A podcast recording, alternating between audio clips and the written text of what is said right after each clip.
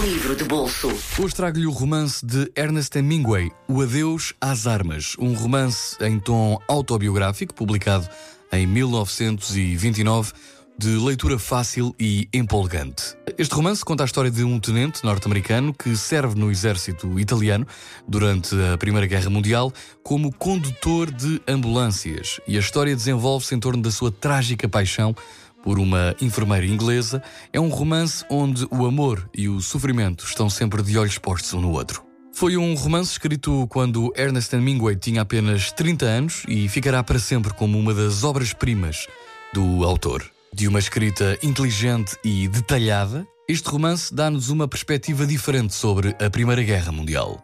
É um livro que nos faz viajar. 320 páginas com certos absolutamente marcantes, como é o caso de um dos certos uh, que mais gosto de Ernest Hemingway, onde há um diálogo e a certa altura alguém pergunta: Quem estará contigo nas trincheiras? E a pessoa responde: Mas isso importa? Mais do que a própria guerra. O Adeus às Armas de Ernest Hemingway. Se puder, arranje a versão original em inglês.